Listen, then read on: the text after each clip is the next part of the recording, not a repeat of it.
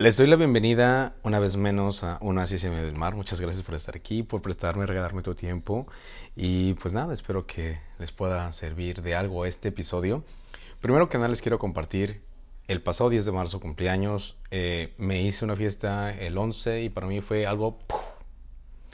Fue muy padre porque creo que cargaba ese trauma de niño, solamente tuve una fiesta infantil y no recuerdo realmente mucho, ¿no? Eh, y pues posterior a ello jamás celebré mi cumpleaños, solamente era como mi familia, mi padre, mis hermanos, este, compraron pastel, lo partíamos entre nosotros, eh, ir como a, a, comer pizza con amigos o estar un rato con ellos, pero celebrarme, celebrar la vida que, que me tocó, celebrar mi existencia, celebrar mi persona, celebrar mi energía, celebrar el amor que tengo y el amor que comparto, celebrar mi conocimiento, mi camino, celebrar lo que soy, no le había dado esa importancia. Y yo creo que todos deberíamos darle esa importancia de darnos eso, porque es celebrarnos. Y habrá quienes estén de acuerdo, habrá quienes piensen que es pues muy pretencioso de cierta parte, o habrá quienes piensen que, que es demasiado, o que es exagerado, o que quieres llamar la atención. Ese comentario no lo puedo sacar de la cabeza de repente. Eh, en la universidad una compañera este, me dijo eso y creo que pues lo, lo arraigué, ¿no? Como me proyectó muchas cosas esa persona, se proyectó en mí por solo ser, por solo ser yo, por solo ser o, por querer compartir eh, algo que me caracteriza a mí es que soy una persona muy empática y me gusta ayudar a la gente, me gusta escuchar a la gente y, y pues ya. eh, bueno, cumpleaños y fue increíble. Esos son detalles que quiero darles para otro episodio. Les quiero contar como todo el proceso que hubo detrás de. Yo no sabía que hacer una fiesta era organizarte, ocupaba mucha energía. Hubo algunas cosas que no estuvieron en mi control, algunas otras que sí. Hubo mucha gente de por medio que me ayudó, principalmente dos eh, nuevos amigos que estoy pues comenzando y generando un lazo de amistad. Eh, Jesús y Devin, son dos chicos de Vallarta. Bueno, Jesús es de Veracruz y Devin es de California, pero vivo sus últimos años en España. No recuerdo si en España o en, Barcelona. No recuerdo, pero actualmente vivo aquí. Así que muchas gracias a ellos porque pude realizar esa fiesta y muchas gracias a todos los que llegaron a asistir. No creí que llegara mucha gente y pues nada, estoy muy contento. Antes de, de llegar el día de mi cumpleaños ya estaban moviendo muchas cosas, como que los astros de mí o, mi persona estaba fluyendo nuevas cosas, ¿no? Y no me había dado cuenta que yo era una persona muy dramática, o sea, como que hacía algo como tan insignificante, tan pequeño en algo tan grande. Pero no era esa la cuestión. Eh, me puse a hacer introspección, a meditar esa parte, porque me lo habían dicho antes, pero lo había tomado muy personal y de una manera muy agresiva por parte de quien venía, ¿no? En este caso fue por parte de un amigo que me dijo, güey, es que eres muy dramático. Pero la manera en cómo me lo dijo, que fue como tan natural y que haya sido una persona que en este momento de mi vida me interesa, me importa y le aprecio mucho, para mí fue muy grande que me lo haya dicho porque lo tomé como, como retroalimentación para poder evaluarme y entonces darme cuenta que sí es cierto. Y, y eso cambió totalmente mi perspectiva, la perspectiva que tengo para, para conmigo mismo. Y también llegué a la conclusión de que no es solo drama o no es solamente esa palabra, es soy muy emocional, soy muy sensible y, y algo que me puede dañar o algo que me puede hacer sentir mal lo tomo muy personal por mi sensibilidad, porque no lograba controlar mis emociones. Y eso es algo de lo que les hablaba en uno de los capítulos que ya no están, pero ese control de las emociones. ¿Cómo nos mostramos ante, las situaciones o la adversidad? ¿Cómo respondemos ante los golpes que nos da alguien, ante los golpes que nos da la vida, ante las circunstancias que nos pone? Y pues nada, empezaron a cambiar muchas cosas. Yo este año, 2023, comencé el año bastante mal. Estaba ah, tirado al suelo, hecho bolita, estaba muy deprimido, tenía muchas inseguridades cargando, tenía muchos miedos, no tenía un trabajo estable y, y todas esas cosas empezaban a acumularse dentro de mí. Entonces me hacían sentir muy inseguro, me hacían sentir que no podía hacer lo que quería hacer, que no era capaz de hacer esto, que no merecía esto y me empecé a llenar de muchísimos miedos.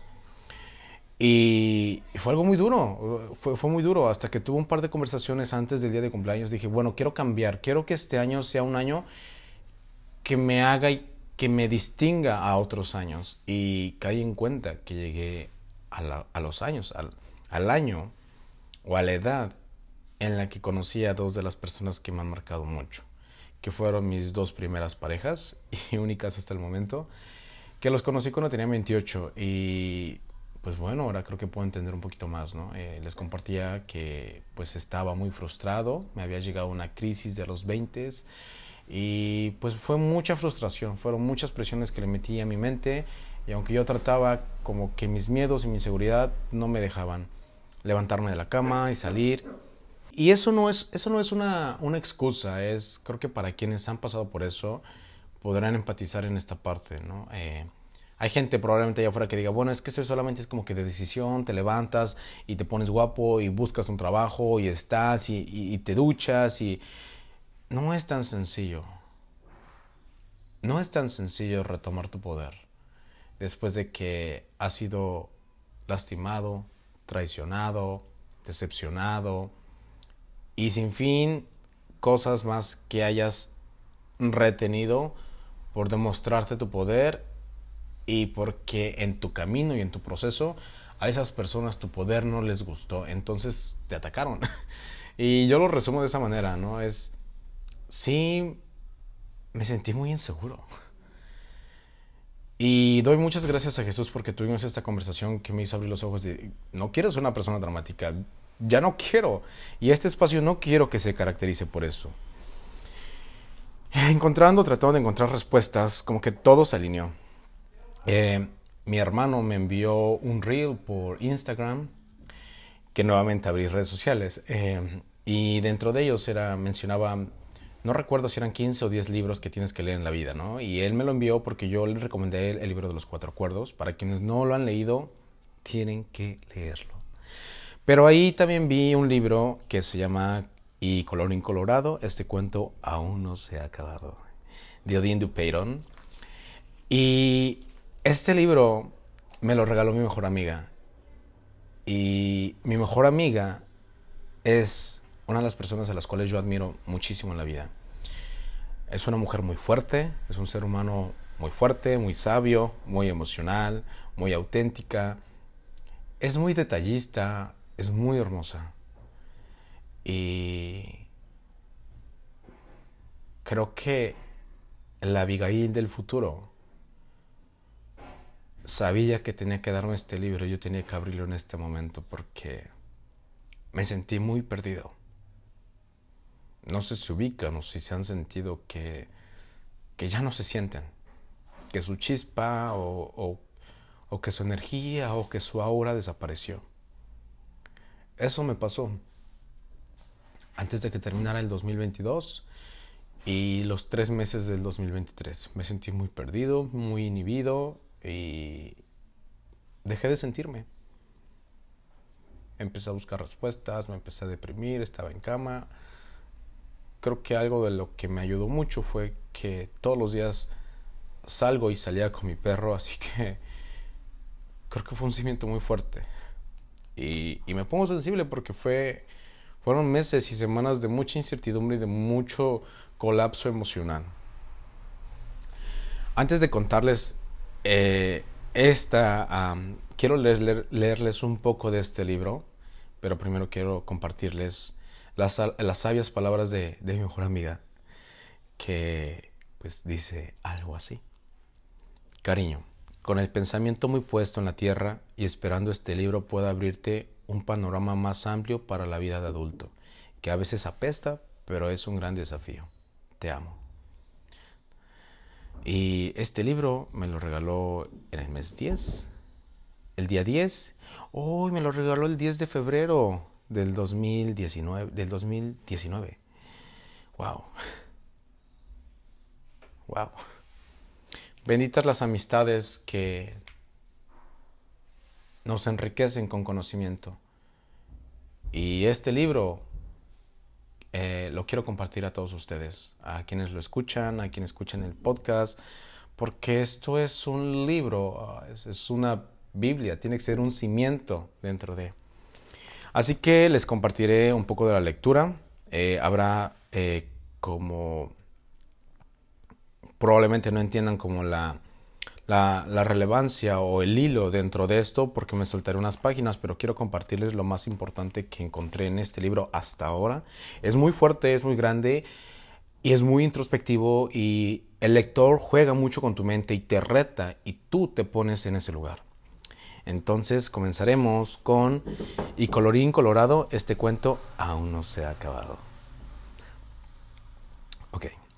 Era una noche muy fría, tal vez la más fría de todas las noches. Odaí se encontraba sentada en la ventana de la torre más alta del castillo, observando las estrellas con su vestido azul de gasa casi transparente. Como todas las noches, esperaba ansiosa la señal milagrosa, que deseaba desde hace tiempo, soñaba con lo que su propia vida podría ser si tan solo llegara esa señal. El ruido de la puerta para entrar a la torre y los pasos en la gran escalera que conducían hasta su habitación le hicieron regresar a la realidad. Ahí viene de nuevo, pensó angustiada. La puerta se abrió y el gran dragón negro del miedo asomó la cabeza. ¿Qué estás haciendo, princesa? le dijo el dragón con voz hosca desconfiada y dudosa, pero siempre imponente, que caracteriza a los dragones negros de miedo.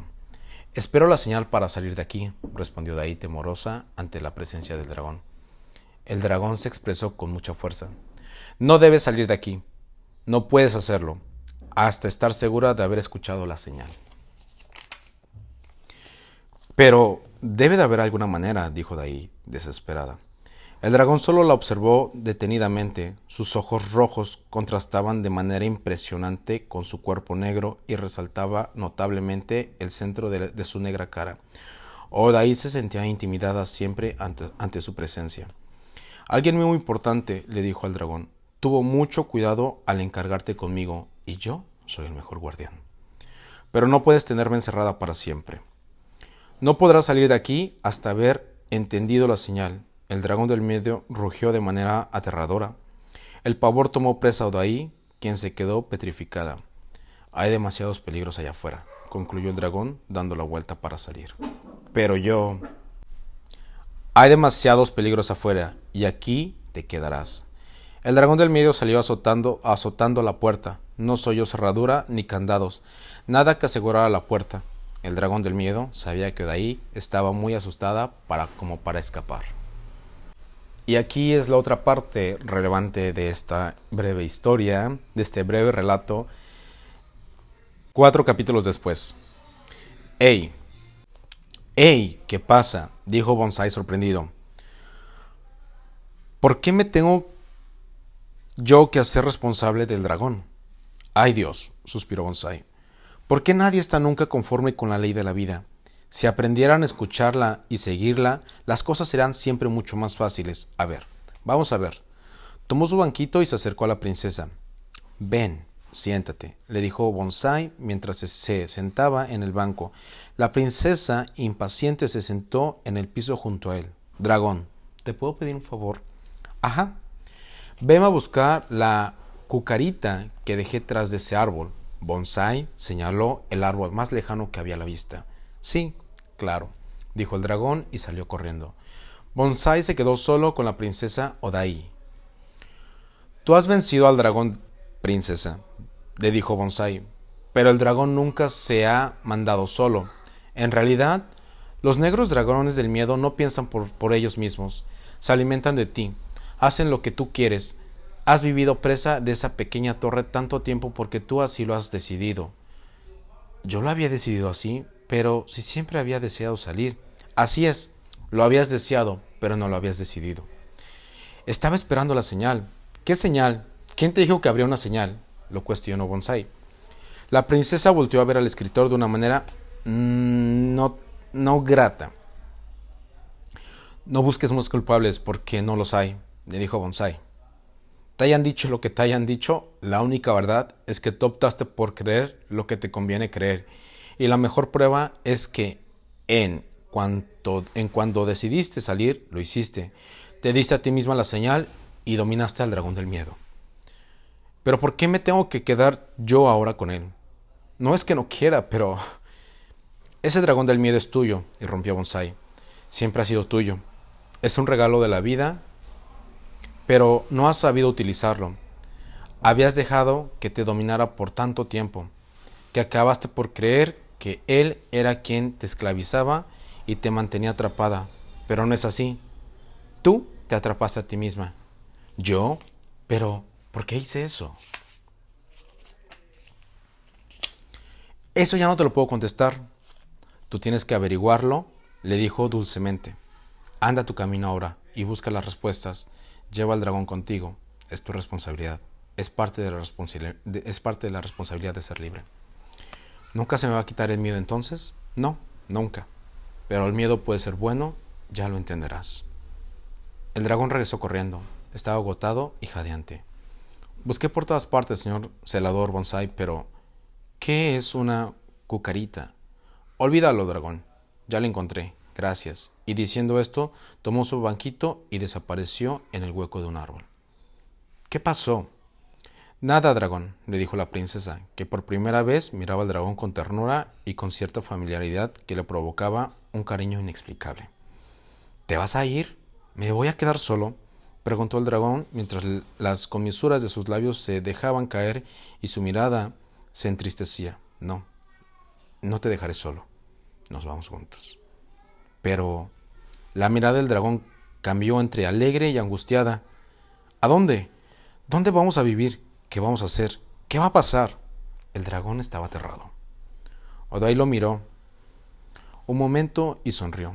Se ve que no tenía las respuestas para las preguntas del dragón y sentía un poco de miedo por esto, pero de alguna manera confiaba en lo que Bonsai había dicho. La ley de la vida. Si aprendiera a escucharla y a seguirla, las cosas serían siempre mucho más fáciles. Tenía que aprender a confiar. El dragón continuó y continuó dando vueltas, llevándose las manos a la cara, gritando, ansioso, angustiado y desesperado. ¿Qué puedo yo decir? es mi dragón, y algo bueno debe de tener para mí. Ahí sonrió, entre contenta y asustada. ¿A dónde los quiero llevar con estas, con estas palabras, con, con este, esta breve síntesis de estos cuatro capítulos? ¿Cuántos de nosotros no hemos tenido miedos de salirnos de nuestra propia torre? ¿Cuántos de nosotros nos hemos creído que llegará una señal y nos hacemos prisioneros de nuestros propios pensamientos. ¿Cuántos de nosotros hemos sido presas o hemos sido intimidados por nuestro propio dragón negro del miedo? Creo que el miedo es positivo porque nos reta a conocernos más, nos reta a vencerlos y es cierto Vamos a tener muchos miedos en la vida, pero somos muy fuertes para poder vencerlos. Muchas gracias por haber escuchado Uno así se miedo del mar y espero que este breve episodio les haya servido y hayan entendido el mensaje. Nos vemos en el siguiente episodio. Gracias.